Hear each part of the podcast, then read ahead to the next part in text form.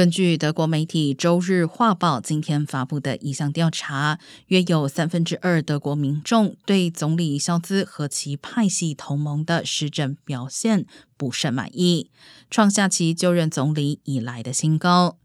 而在三月调查中，这项数字仅为百分之三十九。